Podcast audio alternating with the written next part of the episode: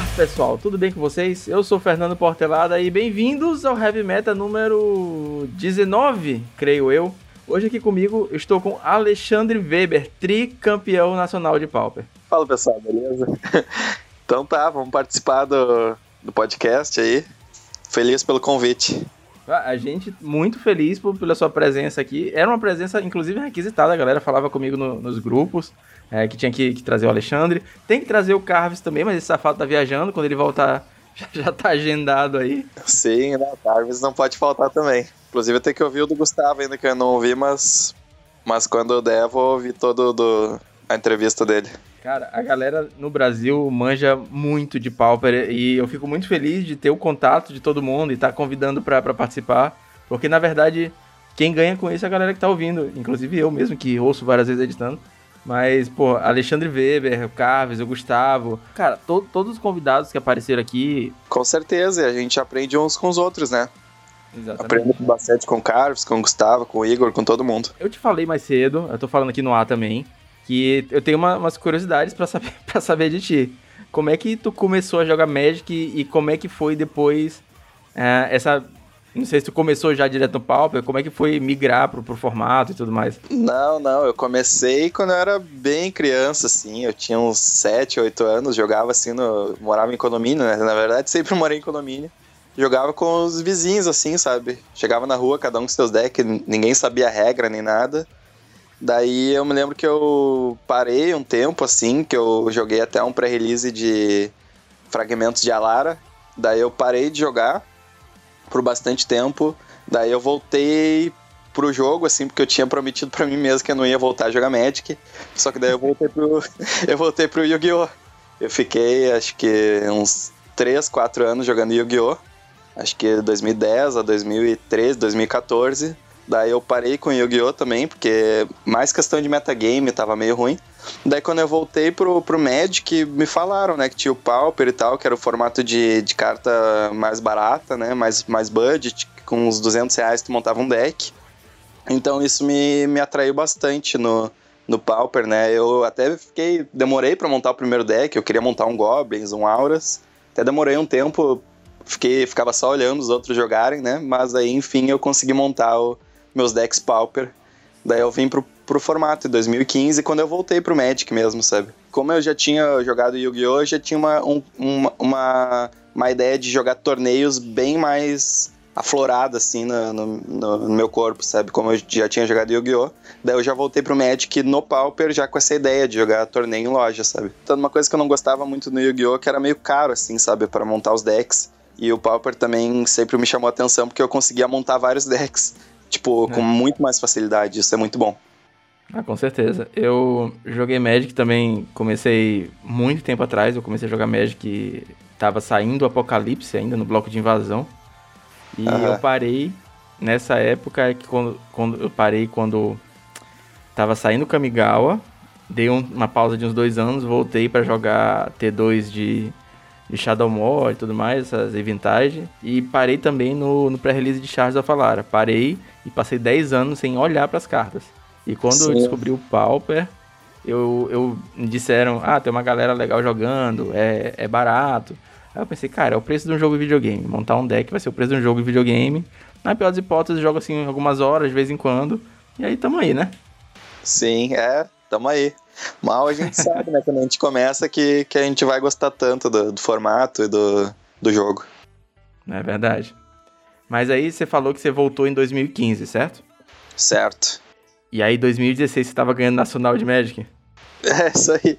É, na, na verdade, o, quando eu voltei a jogar, eu tinha um lojista, né, o Foca, que ele, inclusive, ele fez top 8 no Nacional de 2015. E ele sempre me falava que ele foi jogar o Nacional, que ele jogava de Goblins e tal. E como eu era do Yu-Gi-Oh! Tinha o Nacional de Yu-Gi-Oh! que ia mais ou menos umas 300, 400 pessoas. E eu, e eu conquistei duas vezes a vaga pro Nacional de Yu-Gi-Oh! Só que eu não fui, porque como eu era muito novo ainda, ainda não tinha assim a, sei lá, não tava pronto ainda para viajar para São Paulo para jogar um torneio. E quando eu vim pro Magic já veio direto, né? A ideia de jogar um Nacional Pauper, mesmo que não, não tinha nada assim da, do hype, digamos assim, que hoje em dia tem, eu já tava assim com aquela ideia por causa da vontade que eu tava de quando eu jogava Yu-Gi-Oh! É, esse é um parêntese que a gente precisa pontuar também. Você não mora em São Paulo, né? Tá fora, assim, do, do eixo do Sudeste. Não, não moro, não moro. Eu moro em Porto Alegre. Exato, eu imagino a dificuldade, porque é, a gente aqui do Heavy Metal, a gente também não, não tá nem, nem perto. É uma passagem, a gente é do Maranhão, então uma passagem para São Paulo é, é loucura. E Sim. eu tava falando, inclusive, pra minha esposa ontem, que eu esse ano pretendo muito jogar o Nacional. A gente vai tentar fazer classificatório aqui em São Luís, aqui no Maranhão. Uhum. E caso não dê certo, eu vou tentar ir um pouco mais cedo para São Paulo e tentar me classificar por lá. Porque eu acho que eu devo isso pro Fernando de 15 anos, 14 anos, que jogava lá com no, no bloco de invasão, no bloco de Odisseia, jogar um campeonato grande desse, cara. Ah, com certeza. E, mas eu recomendo tu conseguir a vaga aí mesmo, porque tu tem o ano inteiro, sabe? E às vezes tu pode fazer mais, falar com as lojas, assim, para fazer mais torneios e fazer alguns torneios independentes para todo mundo aí já ir com a vaga, sabe? Eu acho que dá tranquilo, porque tem o ano inteiro, assim, para se organizar. E vale muito a pena, ainda mais que eles estão pensando em fazer em dois dias, que daí vai ficar melhor, eu acho, para quem vai viajar. É, a gente tá, tá, tá, bem focado nisso. Tem um, tem um grupo que tá, tá bem entusiasta de jogar o Nacional, fazer uma caravanazinha. E a gente tá entrando já em contato com o Turco. Tem uma loja aqui em São Luís, uma Hobby Store, a uhum. Ludorama. E a gente vai conversar com eles, saber se eles têm interesse em fazer o classificatório e tudo mais, e inclusive as condições que eles querem fazer. Mas a gente também já tá pegando as regras e tudo mais para fazer de forma independente, porque tem um, um, grupo bom que joga Pauper aqui. Joga, joga bem, cara. A galera tem todo mundo um deck muito completinho, a galera é competente. Então eu acho que, que a gente vai lá para tentar surpreender. Pô, bem legal. Eu desejo toda sorte para vocês. E eu recomendo isso que eu tava falando, né? Tentar fazer bastante classificatório para todo mundo que quer ir, né? Que tem as condições de, de, de poder ir lá viajar, tem o dia, tem o dinheiro para passagem. Todo mundo que quiser e puder ir, poder viajar para São Paulo, não ficar ninguém sem vaga, sabe? Porque tem muito isso, de às vezes fica alguém sem vaga que queria viajar. Então, quanto mais classificatório fizer, melhor. E aí, voltando então um pouquinho, o primeiro nacional você jogou e já ganhou o primeiro nacional? É, eu, eu joguei e ganhei. Eu acho pensando bem agora, foi meio loucura, né? Eu ter ido pra São Paulo e jogando de Burn ali, meta de Mono Black que, que eu nem tinha Magic Online, então eu nem tinha muita noção, sabe, das coisas, de o R Drake, nem sabia se era tão forte assim. Então foi uma, meio que uma loucura, assim, sabe, da, da minha parte. Vamos lá e, e era isso. Você se lembra da final? Foi contra qual deck? Agora tu me pegou, porque na verdade, a, a, final foi contra Boros, Boros Monarca, que na época era Boros Kuldota. Tá? Só que alguns jogadores no top 8, como nesse ano, né, no primeiro nacional que eu fui, foi splitado. Eu só joguei duas das três partidas do top 8, porque um cara, que era um Red Deck Queens, que eu ia enfrentar no top 8, ele não tava, não, ele foi embora, melhor dizendo. Daí eu joguei contra a Fint no, na semifinal, no top 4, né?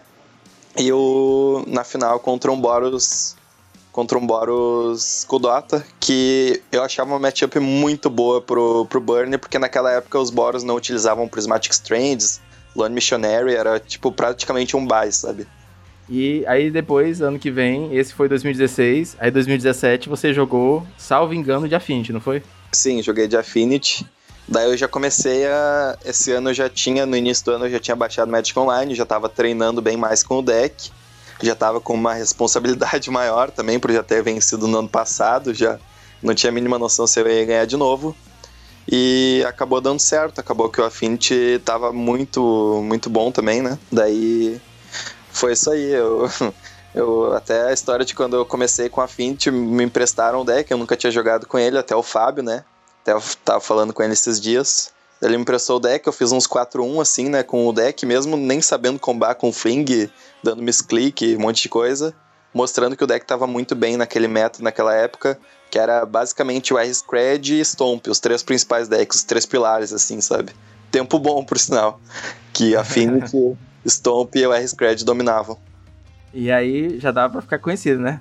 Back-to-back -back Championship, saca? Tipo, ganhar os dois seguidos. É, eu, eu tento não, não olhar muito por esse lado, até porque é, tem, o, tem o lado do canal, né? Que eu acho bom, assim, ter esse reconhecimento e tal, mas, mas é, é importante também ter esse reconhecimento aí. Mas a, a, a gente acaba ficando um pouco mais em evidência, né?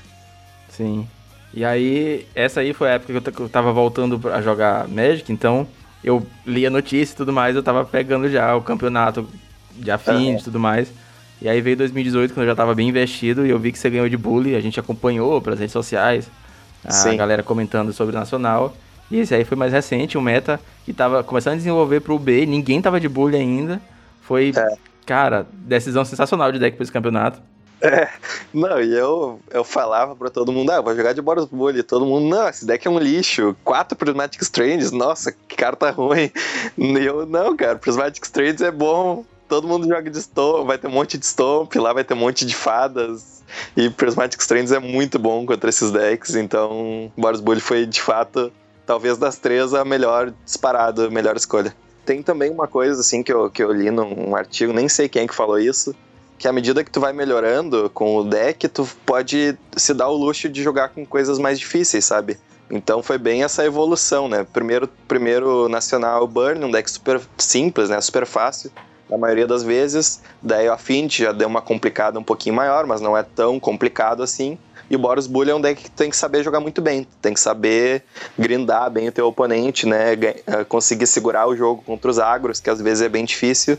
Então foi bem essa evolução, sabe? De cada vez um deck um pouquinho mais difícil do que o outro. É, 2019 você não conseguiu participar, teve uma emergência médica, mas no meio do caminho, em 2018 2019, teve um outro campeonato massa, que esse teve transmissão do Bagual Anthologies, cara. Esse aí a gente é assistiu e foi uma aula, cara. Sinceramente, afinal, a gente meio que, tipo, estudou, assim, nos grupos, comentando, que foi um, assim, uma jogada, jogada de outro nível, cara. Sinceramente, sim, meus sim. parabéns, que foi muito massa. Valeu. É, eu devia ter postado esse vídeo aí, fazendo um comentário da final. Inclusive vai ter o Bagual Anthologies no, em junho desse ano, vai ter a segunda edição, que vai ser um, é tipo um GP, assim, é um torneio que acontece em Porto Alegre, de principalmente Legacy, Pauper, que vai ser bem legal, sabe? Três dias. E essa final foi contra Fractus, né? Eu me lembro que até no segundo jogo, eu não me lembro se foi 2 a 0 mas no segundo jogo eu abri uma mão assim, acho que duas ou três Martírio das Cinzas, que eu utilizava quatro no meu sideboard do Burn.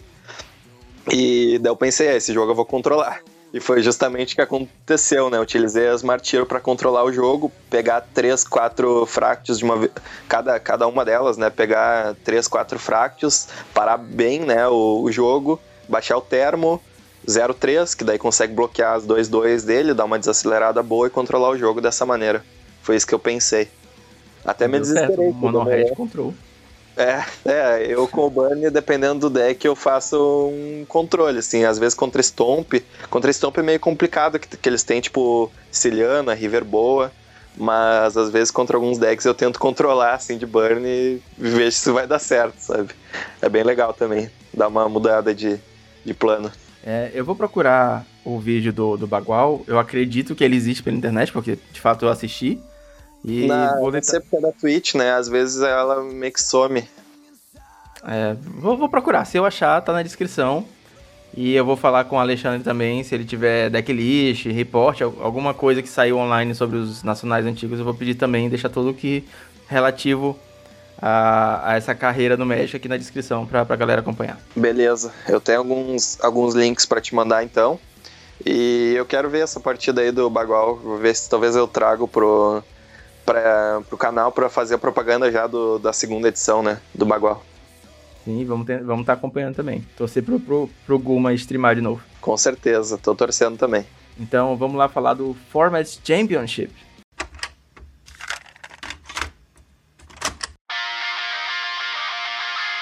Tá, então o Pauper Championship ele foi um torneio que aconteceu nesse último domingo, dia 12 de janeiro em que foram quatro torneios ao todo, que cada um, o top 8 classificava para esse torneio. Ao todo, 32 classificaram pelo, por esses top 8 e tinham mais oito vagas que eu não sei de onde eram. Então era bem difícil, né? Pra, porque para participar desse torneio que classificava, tu tinha que fazer 35 points de Pauper.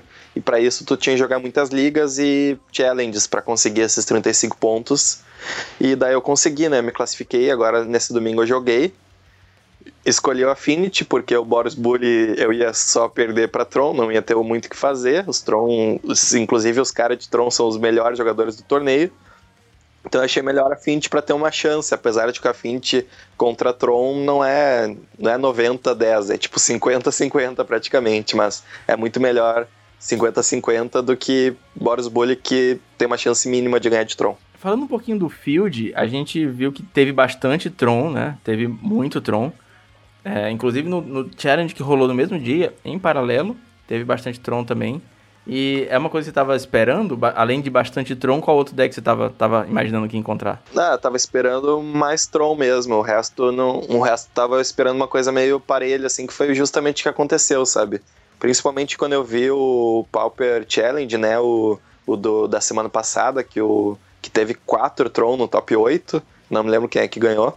Teve quatro Tron no top 8, e daí eu vi, ah, não vai dar pra jogar de Boris Bully, e daí eu tive que trocar de última hora para Affinity. Foram 11 Trons entre 40 jogadores, ou seja, mais de 25%. É claro que é um torneio pequeno, né? Então é um, não é um indicativo tão grande, mas se for tipo mais de 25% em vários torneios seguidos, já é um dado suficiente para para que Tron esteja muito acima da média, sabe? A gente teve bastante Tron no top 8, mas no top 4 a gente teve só um. Quem ganhou esse campeonato foi um Boggles, um Boggles Sim com inclusive umas techzinhas que a gente comenta mais na frente.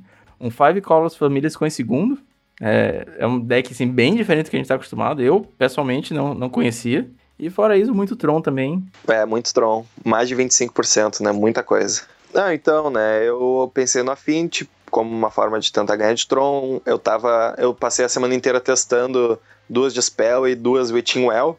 Só que eu acabei percebendo que, o, que a Dispel acaba sendo meio morta contra algumas partidas, tipo Stomp, Auras. Então eu acabei indo pro Metallic Rebuke para ser um pouco mais abrangente contra Auras, que eu tava esperando até um pouco de Auras, né? Que justamente teve. Foi o segundo deck mais jogado, né? Com cinco cópias. E Daí foi mais ou menos essa estratégia do Affinity bem agro, né? Sem tentar grindar o oponente com Eating Well, que compra duas cartas né, no late game e tentar ganhar o jogo o mais rápido possível. E eu achei que eu fui muito bem, sabe? Eu acho que a estratégia do torneio funcionou muito bem. Tanto que na última rodada, para tentar ir pro top 8, eu acabei não fazendo top 8, eu tava contra um Tron, mostrando que o plano de. O plano do deck tava funcionando muito bem, sabe? O plano do deck em relação ao metagame funcionou muito bem. Mas infelizmente daí no, na última rodada eu acabei vindo muito mal, né? Acabei me ligando a 5, depois a 6, com mãos super lentas e daí acabou não, não dando muito certo. Fora é, os Trons que tiveram bastante, a gente teve alguns o R, o R Scred, o Fusayo que ficou em primeiro na semana passada, empatando com o Tron. Ele jogou de UB, UB Angler Delver, UB Delver Next Level Drops. Ele ficou. Não foi muito bem, ficou em trigésimo, creio. E a gente Isso. teve uns pingados de Burn Mono Black também, uns Stomp que eu acho que hoje em dia não são mais decks tão relevantes assim, né, cara? Pois é, esse torneio ele foi peculiar porque teve muita gente com pet deck, por exemplo, tem aquele Vanilla James, que é um jogador de mono black, que, tipo, é o deck, é o pet deck dele, sabe? E, por exemplo, o Dissonância, que eu enfrentei na primeira rodada, o pet deck dele é o Stomp, então ele tava de Stomp. Então tinha muito disso, sabe? Tinha alguns jogadores com seus pet decks já que era um torneio pequeno, assim, né? Podia dar certo. Apesar de pequeno, ele. A galera tá falando que ele, por ter esse classificatório tão difícil, reunia assim a nata, né? A nata Não, do papo. Com certeza. Com certeza. Ganhar uma partida assim é, é, era muito difícil, sabe? Tu via assim, até a, na primeira partida que, que eu joguei assim. Uh, o meu oponente, né, o Dissonância, ele demorava assim para jogar, sabe? Tu percebia assim, sabe, que que das jogadas que ele queria fazer, ele queria muito ganhar, sabe? Tu conseguia perceber assim pelo tempo assim que ele demorava, sabe, para jogar. Dava para ver assim que todo mundo estava muito preparado. Inclusive durante a semana eu enfrentava alguns jogadores Daí eles me perguntavam assim se eu estava preparado, né? Alguns, alguns jogadores estrangeiros me perguntavam se eu estava preparado para domingo. Daí eles falavam assim: ah, domingo é o, é o que importa mesmo, é o dia mais importante. E dava para ver, assim, né? Que tá, todo mundo desses 40 tava, muito querendo ir bem nesse torneio aí. Não era um torneio qualquer, não. O vencedor, inclusive, ganha uma vaga pro Pro Tour, né, cara? É, eu, eu não sei se é bem um Pro Tour, é tipo um torneio que é muito parecido com o Pro Tour, tanto que o primeiro lugar desse torneio, que é em Seattle, uh, ganha 50 mil dólares. E o, tipo, e o último colocado ganha 5 mil dólares. Então era um torneio bem relevante, assim, sabe? Além da premiação, que eram tipo quatro, quatro sets de Throne of Eldraine, mais um set foil. Então era uma era um torneio assim muito grandioso assim. Pra, até para os jogadores assim mais calejados do Pauper, tava todo mundo assim bem tenso e bem bem querendo se preparar da melhor maneira possível. E aí, é, você ficou em 11 primeiro, é, que é uma colocação sensacional. Meus parabéns mais uma vez. Ah, obrigado. A, pre a, a, premiação do, do 11 primeiro foi boa também? Deu pra, deu pra ficar feliz? É, deu pra ficar feliz. Quer dizer, eu eu até contar uma coisa que a premiação do, do, do, do nono ao décimo sexto foi acho que 24 booster de Throne of Eldraine. Foi uma coleção completa, né, de Throne of Eldraine e 300 playpoints. Somando tudo dá uns 350 reais, pelo que eu pude perceber vendendo as cartas. Dá uns 350 reais, assim, até uma premiação boa. Uh, uma curiosidade meio engraçada, que eu gravei as partidas, né, só que eu tava achando que eram cinco rodadas apenas, porque antes eram cinco rodadas, quando eram 32 jogadores. Só que daí passou para 40 e eram seis rodadas e eu não sabia disso. Então eu joguei a última rodada, né, a sexta rodada, achando que eu estava no top 8 e que eu tinha perdido no top 8. Só que na verdade eu estava jogando para ver se eu ia entrar no top 8. E isso é bem engraçado que no vídeo eu passo, eu passo o vídeo inteiro achando que eu tô no top 8. Só que na verdade eu não tô. Você gravou enquanto jogava ou vai fazer em cima do replay? A, não, eu gravei, eu gravei enquanto eu jogava. Eu fazia assim, eu, como eu tenho a câmera, né, ela tem pouca. O cartão de memória não é muito grande, é 16 GB. Eu jogava, daí eu passava os arquivos pro computador e carregava um pouco, né, o, a câmera e já gravava a próxima rodada. Mas tu acha que não, não dificulta um pouco mais também gravar e, e poder é, ficar então, comentando? É que eu tava bem preparado com a Fint, já tava. Não tinha muito assim o que errar, sabe? Se tivesse de Boros Bully, por exemplo, eu não conseguiria gravar, porque o Boros Bully tava muito preocupado também na questão do tempo, também foi um dos motivos que eu não joguei de Boros Bully, né, nesse torneio, que eu tava inclusive perdendo muita mirror de Boros Bully no tempo. Então, por esse motivo, o Affinity acaba sendo muito mais tranquilo para gravar, né, para poder falar com mais calma, porque às vezes o problema de, de gravar ao vivo, falando, né, o problema é que tu tem que fazer as jogadas rápido, então tu tendo que fazer as jogadas rápido, tu não consegue explicar o que tu tá querendo fazer. E isso que é ruim, sabe? Então com a Affinity é um pouquinho mais tranquilo, de, é muito mais difícil de perder no tempo, então tu consegue explicar tudo que tu tem que explicar com muito mais calma. Agora, uma outra dúvida. Vamos supor que o Nacional fosse esse mês agora de fevereiro. Você ia continuar jogando de Bully, que era o plano inicial, ou ia continuar de Affinity, como você jogou agora o, o Pauper Championship? Não sei se não, não ia montar um Tron, treinar com o Tron, que o Tron tá na... Não sei, porque o, o, o, o, lance né, de um torneio IRL é que o Tron acaba sendo um pouco pior, né? Por causa do, do tempo, né? Então, eu não, realmente não sei qual deck que eu, que eu montaria. Talvez Boros Bully mesmo. Mas no IRL os decks estão muito parelhos, todos, assim. Talvez um Auras, talvez Auras, que é um deck que inclusive eu tenho montado. O, essa, essa ideia aí do, do campeão, né, de utilizar aquele feitiço preto, eu achei muito bom. Talvez fosse Auras para um torneio assim mês que vem. É, isso meio que leva a um pouco ao nosso próximo assunto. Eu queria te perguntar o que que você viu assim de tech legal, diferente, tanto jogando contra você quanto nas listas. E você comentou agora do, do feitiço preto, é o Essence Harvest que é um feitiço preto de, de duas qualquer e uma preta.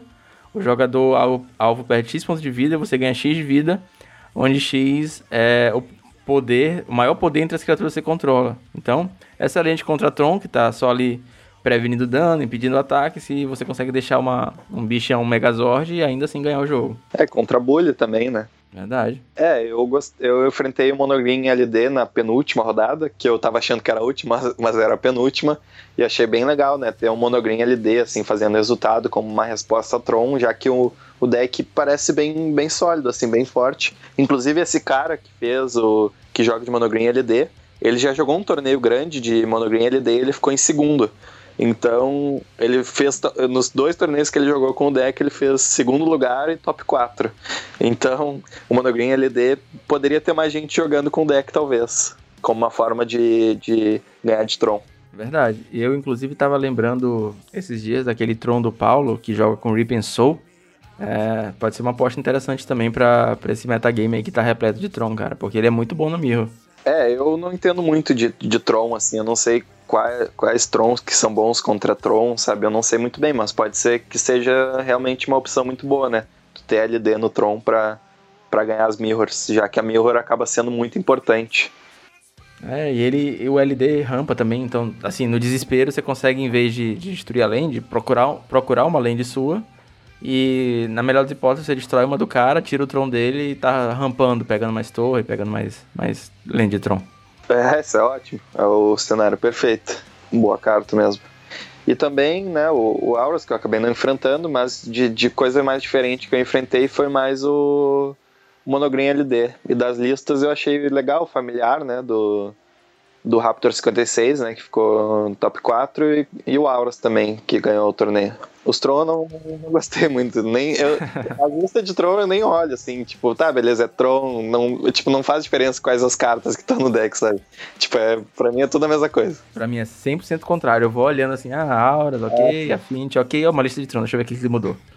É, não, eu, comigo passo assim, tipo, rola, rola a, a, a, tela porque não, tipo, é como se fosse um deck, sei lá, não tem diferença entre um e outro. A gente tá vendo também agora no, no metagame nos últimos, no último mês, agora em janeiro, né? A, o deck de. O, o deck de Delver, com aspas, tá voltando, né? Então, Mystic Santuário conseguiu reacender essa fagulha que tava um pouquinho apagada. E a gente tem dois, dois sabores dele aí jogando na, nas mesas. Tem um o R, que tá sem Delver, é basicamente o deck de UR Fadas. E recentemente a gente voltou pro UB Delver, que não é mais aquela máquina imparável que era na época de Gush e Foil, mas tá jogando muito bem, inclusive final de, de challenge na semana passada. O que, que você tá achando desse, desses dois no metagame? E se, e a sua opinião, assim, sobre qual dos dois vai vingar melhor? Então, eu acho que nenhum dos dois tá conseguindo, assim, ter uma dominância muito forte, sabe? Acho que os dois estão bem ok, assim, digamos que os dois estão bem saudáveis pro metagame, sabe? Eu acho que nenhum dos dois pode conseguir, assim, tirar a dominância do Tron, por exemplo.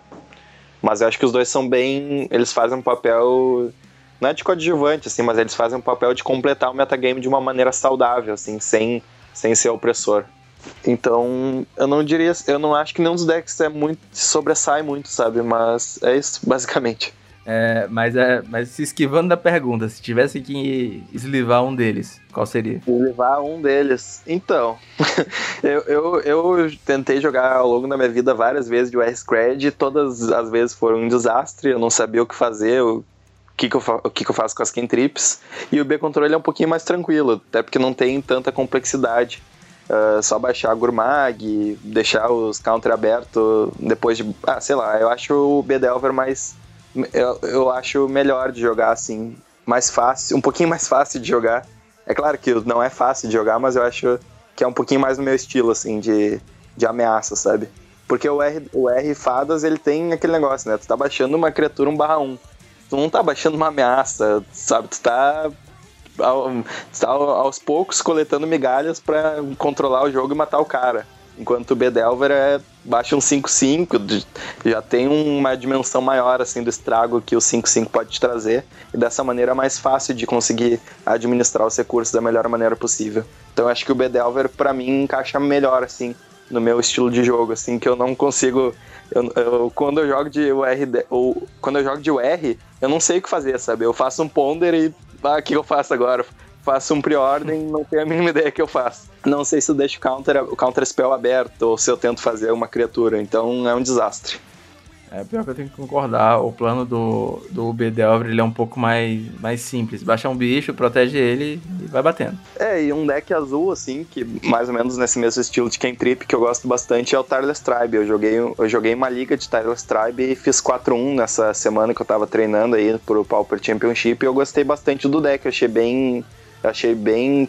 Não é fácil, assim, mas acabou, eu acabei aprendendo melhor a jogar com o deck do que eu jogo com o R Delver, por exemplo. E eu consegui, inclusive, sair de situações bem difíceis, assim, meio que aprendi na hora, assim, o que, que eu tenho que fazer, sabe? O W Try também é bem legal. Você jogou com a versão aquela que joga com Whiteout?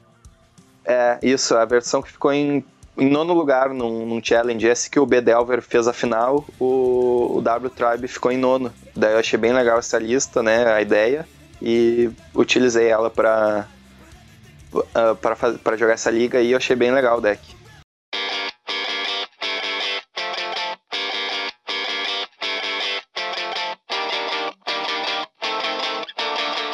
Então, eu tava vendo aqui a, a sua lista de Affinity no, no site da Wizard e a, tem bastante Affinity inventando umas loucuras agora. Você falou que você testou o Poço das Bruxarias, ela é uma.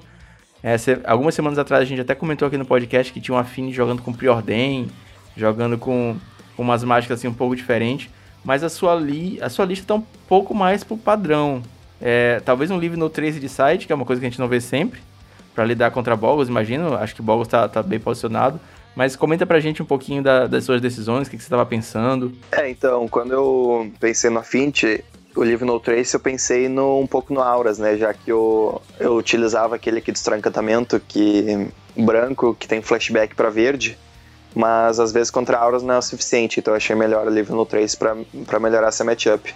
Mas a ideia do Affinity bem padrão, né, que na verdade não é bem padrão porque eu acabei inventando do Metallic Rebuke, que estava um bom tempo, né, o pessoal sem usar, um, um, uns bons anos que o pessoal não estava utilizando Metallic Rebuke no Affinity, estavam utilizando muito mais Dispel, mas eu voltei a utilizar o, o Metallic Rebuke para tentar pegar um, fazer uma pegada bem agro, assim, bem tempo pro deck, que é basicamente tu baixar muitas criaturas nos primeiros turnos de jogo, nos três primeiros turnos de jogo, idealmente, né? E daí tu ter o Metallic Rebuke pra inibir, né? Porque o teu oponente ele vai tentar voltar para a partida, ele vai tentar fazer um, um scred, vai tentar baixar algum bicho para bloquear os teus. E o Metallic Rebuke ele é certeiro para isso, ele é cirúrgico para isso, para tu conseguir se manter na frente da partida. Então essa é a ideia, tu começa na frente e tu vai ter a vantagem de mana, tu vai poder fazer o Metallic Rebuke lá no turno 3, turno 4, para conseguir uh, se afirmar né, na frente do teu oponente. Então por isso que eu pensei nos, nas três cópias de Metallic Rebuke e também o Flare Husk, que eu estava utilizando um só, eu passei para dois. Porque o, o Flare Husk, ele pode, além de ser um artefato, né, de, ele, ele funciona muito bem com tambor porque eu posso virar ele para mana, né, do tambor, e eu posso virar o equipamento para fazer o para ajudar a castar o Metallic Rebuke. Então por isso que eu aumentei o o Flare Husk para duas cópias por causa do Metallic Rebuke. Daí essa foi a minha a minha intenção para esse torneio, para deixar o deck um pouquinho mais abrangente e, e acabou funcionando bem até, né? Daí por isso que saiu essa minha lista bem padrão. Eu gosto muito do Carapace Forger, né? Então eu quis deixar a lista bem leve, bem agressiva, bem tempo, e foi isso que eu pensei. Tem pessoal jogando com Muldrifter, né? No Muldrifter, Traben Spectre, na Fint. Eu ainda não testei, mas são considerações. Eu, eu sou muito do padrão quando, quando o assunto é a Fint, mas, mas se surgir uma lista que realmente faça sentido assim, eu acho que não é não foi bem o caso ainda do Muldrifter e, do, e dessa outra lista com o Gear Seeker Serpent mas eu acho que os jogadores que estão criando coisa pro Affinity, eles estão quase chegando lá, sabe? Em alguma coisa que realmente faça muito sentido e que seja realmente muito forte e boa contra Tron, que é importante ser boa contra Tron também. É, o Carves tá jogando com moto de tatu, né? Umzinho ali. É, o Mano de Tatu ele meio que faz. Uma, ele meio que supre a falta do Metallic, do Metallic Rebuke, porque o Metallic Rebuke ele é bom contra auras, bom contra Stomp, e o. E essa aura aí, o Armadillo Cloak, faz esse papel, né? De, de ganhar essas partidas que o Dispel acaba não. acaba ficando morto. Você já falou mais cedo que acredita que o Tron, que é o deck mais popular do momento, creio ele é mais ou menos 50-50 contra Affinity. Qual, assim, na sua opinião, é a melhor match do, do Affinity e a pior match do Affinity? A melhor match do Affinity, uma que eu gosto muito é Mono Blue Delver, que Mono Blue Delver só tem as bounces, né? E tu consegue baixar um monte de criatura. que mais que eu acho boa de matchup contra pro Affinity? Uma que eu acho muito ruim é, Mono, é Boros Monarca. Boros Monarca me atrapalha demais mas o Affinity ele é um deck que ele não tem uma matchup assim muito favorável, sabe? Ele é um deck que ele meio que consegue ganhar de todos se ele vier com as mãos boas, sabe? As mãos explosivas. E meio que às vezes ele perde para si mesmo, sabe? Então o Affinity ele não é um deck de matchup, ele é um deck que ele mesmo, se ele vir bem, ele vai ganhar de qualquer deck, e se ele vir mal, ele vai perder para qualquer deck. mais ou menos isso. Eu acho que todas as partidas são mais ou menos equilibradas. Eu diria que quase todas do metagame são 55, 45, sabe? De vantagem pro Affinity, se for muito, sabe? Tipo, Burn é complicado, Stomp é muito complicado, Elfos também é muito complicado. Talvez, talvez a pior match é Boros Monarca mesmo, mas em questão de boa matchup, costumava ser Tron, né? Mas Tron hoje em dia não é. É impossível ter uma match realmente boa contra Tron. É verdade. É, eu acho que os Trons eles estão evoluindo de um jeito que, além de ter é, a facilidade de lidar contra agro, né? Com os Fogs, com o Stonehorn, eles estão com uma uns counters recursivos, jogando efemerar em barreira e tendo banda para dar counter, e pega efemerar de novo, sem ter necessidade de, de ter que ter dois alvos para um flicker e gastar as três manas ali, então é, acaba que consegue proteger bem o, o, deck com de agro e com os counters também. Sim, é, eu acho que a grande questão do Tron hoje em dia é que o Stoneheart Dignitary ele cobre muitos decks, sabe? Ele cobre em boa parte o Affinity, meio que tu com o Stoneheart Dignitary tu acaba com o plano do Affinity tentar bater. Tu destrói com Stomp, que costumava ser uma matchup boa pro Stomp contra Tron, agora é praticamente impossível do Stomp vencer por causa do Stonehorn. O Red Deck Queens também, que era uma das melhores matchups contra Tron, também já não é tão fácil, porque tem Stonehorn, então o Stonehorn ele faz esse papel de, de cobrir né, muitas matchups que antes o Tron tinha dificuldade e agora ele simplesmente limpa. Então tu só tem que se preocupar com alguns mid-ranges que vão ter muitas counters, tipo o R-Scred, o B-Delver, e tu tem que se preocupar com Burn. Então o que, que o Tron, o que, que o Tron costuma fazer contra Burn é trazer um quilo de Lone Missionary e Hydroblast, acaba né, com mais um deck, colocando um monte de carta, e o Stonehorn faz o papel de, de ganhar de vários decks meio que sozinho, assim. Então o Tron tá, tá bem forte. A curiosidade é que ultimamente eu tô jogando com um Stonehorn. e um Stonehorn no é, O Igor Coelho me passou uma lista, eu tô jogando com essa lista e eu tô apaixonado, cara, com essa lista. É um Tron majoritariamente UG. Então, muita Kentrip, ele tem bastante fog, né, pra, pra lidar com, com agro. E um Stonehorn. Uhum. No, no site tem mais dois, mas eu tô, eu tô gostando muito mais de jogar com esse Tron do que o, o Flicker Tron tradicional que eu tava jogando. E tô até tendo uns resultados satisfatórios. Eu joguei assim, tabletop com ele, tô jogando no mall e tô, tô curtindo demais, cara. Ah, bacana demais. O Stonehorn ele tem a desvantagem dele ser muito ruim na Mirror, né, de Tron, né? Então tem esse problema, que esse é o principal motivo do pessoal de Tron não utilizar 4, porque senão utilizavam 4 em todas as listas. É verdade. Verdade mesmo. E acho que é isso. Acho que a lista não tem muito. Ah, uma, uma outra coisa sobre a lista é que no sideboard eu aumentei a Ancient Grudge de uma para duas. Porque eu tava enfrentando muito a Fint na Mirror, na Mirror no, nas ligas, né, durante a semana que eu tava treinando. Então, por esse motivo, eu achei que iam ter mais Affinity no torneio, só que só tinha eu e mais um cara jogando de Affinity, então não valeu, a... então foi uma escolha errada ter subido a Ancient Grudge de uma para duas. Então era melhor se tivesse mais um Dispel contra Tron, por exemplo.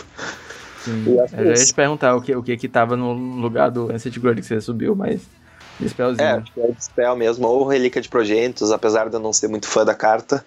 Mas eu acho que é isso. Uh, quanto à minha lista, acho que, acho que eu falei tudo de mais relevante. É isso aí, cara. Então, eu já, já tinha te deixado avisado, heavy metal a gente fala de metal. Bora lá? Sim, bora.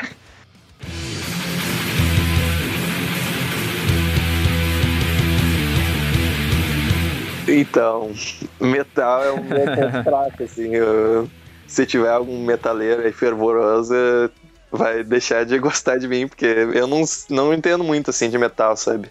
Eu, tem muitas bandas, assim, que eu gosto e que eu não sei se classifica como metal, sabe? Hum, que eu gostava, sei lá.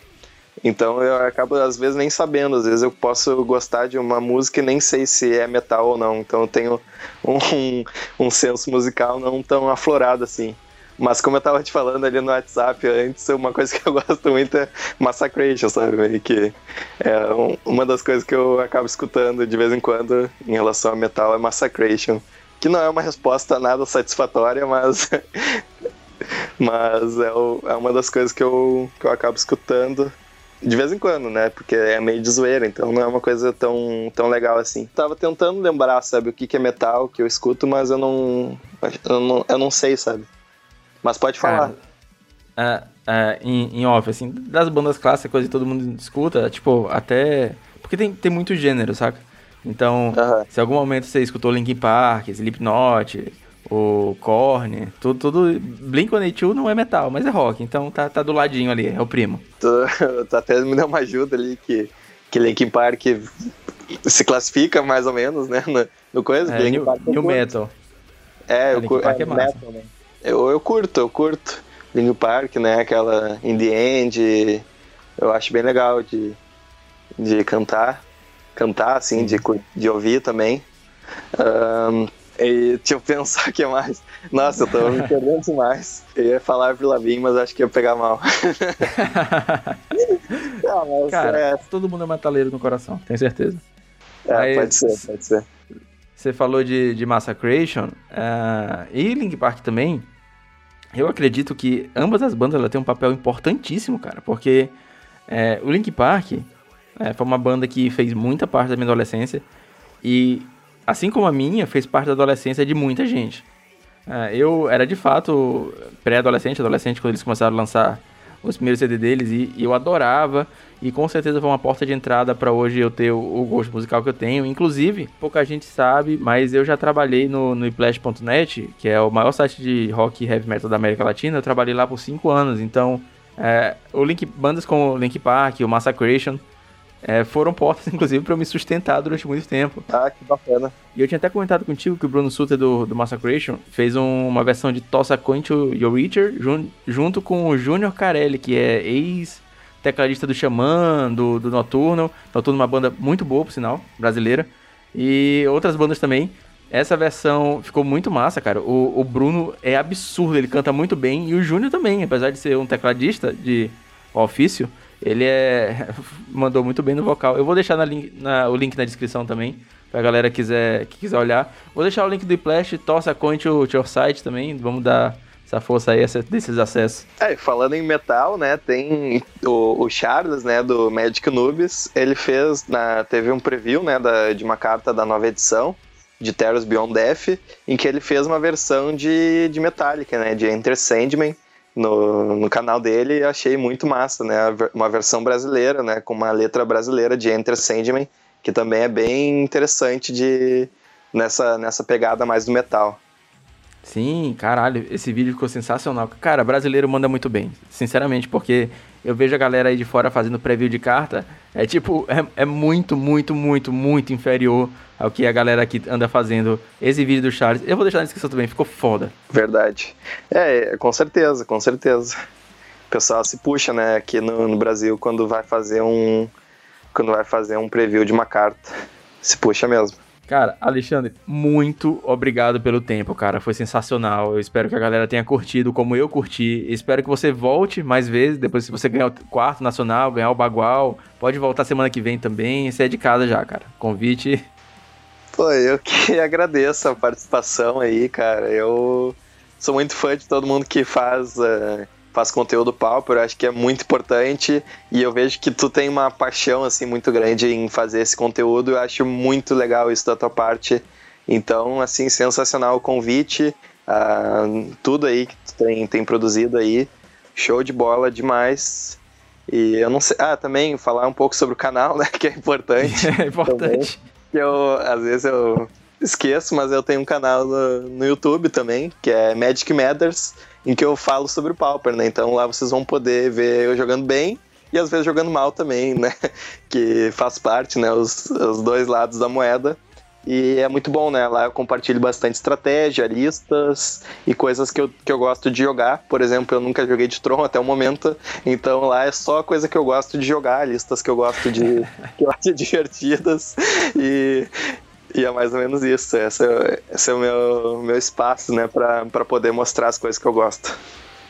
É, eu acho o, o Magic Matters, cara, é, é um, facilmente um dos melhores canais, assim, de, de Pauper, porque não é todo mundo que tem o seu nível de, de competência e realização dentro do, do formato e consegue passar isso pra galera. Eu tiro muito por, por players que eu acompanho, saca? Por exemplo, o Hellsal, ele não, não faz o que você faz, ele não dá dicas sobre como melhorar no jogo, que é uma série que eu tô gostando muito, inclusive. É, não, não, não faz um, um, um, gameplay tão bem comentado assim. Ele volta jogos dele lá de vez em quando, mas não fala sobre o processo de, de, de, da linha de raciocínio e tudo mais. Não fala tanto do deck, então é, é, um canal que eu mais que recomendo, cara. Sinceramente, novamente, cara. Só, só alegrias ter você por aqui. Pô, valeu, cara. Eu fico muito feliz aí de estar tá conseguindo ter esse conhecimento. Tô sempre querendo melhorar, né? E tem muita coisa para melhorar. E o que, eu, o que fez eu conseguir poder passar essa, essas mensagens, assim, de tentar melhorar, foi as coisas que eu, que eu aprendi vendo vídeos, assim, sabe? Porque eu já vi muita gente que me ensinou coisas e isso que me instigou a poder passar para outras pessoas da, da minha maneira, né? Então foi, foi vendo muita material de Magic que eu pude poder passar para outras pessoas fazendo da minha maneira. Mas valeu aí demais pela, pela, pelo elogio e, e segue o teu rumo aí também, que tu tem todo o sucesso do mundo para alcançar e, e o teu papel também é muito importante, com toda a certeza desse mundo. É, cara, obrigado também. Eu, eu gosto muito de, de fazer conteúdo. Eu já fiz conteúdo de várias coisas. Quando eu fui muito investido em jogo online, em Battlefield, FPS, eu tive um podcast de Battlefield, a gente tem um canal, teve um canal do YouTube. E eu acho que, que por mais que eu ainda, ainda tenha muito a crescer no, no Magic, esse papo de conversar com a galera, e sempre tem, tem níveis de conhecimento, né? Eu consigo passar um pouquinho pro cara que tá, tá começando agora, né? O cara que sabe um pouquinho mais que, que eu passa para mim, e assim a gente vai todo mundo melhorando junto. Ah, com certeza, essa é a intenção, né? Todo mundo melhorar junto, todo mundo melhorar também em si, uh, em si mesmo, né? Conseguir melhorar, conseguir sempre estar tá, tá sempre evoluindo. Esse é o principal aspecto do Magic, na minha opinião, sempre. Então, Galera, todos os links que a gente comentou no episódio, eu tô, tô gravando, fazendo uma listinha aqui, vão estar tá na descrição. Não se esqueça de mandar e-mail para heavymetapauper.gmail.com e nosso canal do YouTube já tá ativo, eu prometi e eu cumpri. Sábado entrou gameplay e nesse próximo sábado vai entrar mais um gameplayzinho de mall, então pode chegar lá, pode se inscrever e pode curtir. E até semana que vem. é, pessoal, valeu aí. Falou.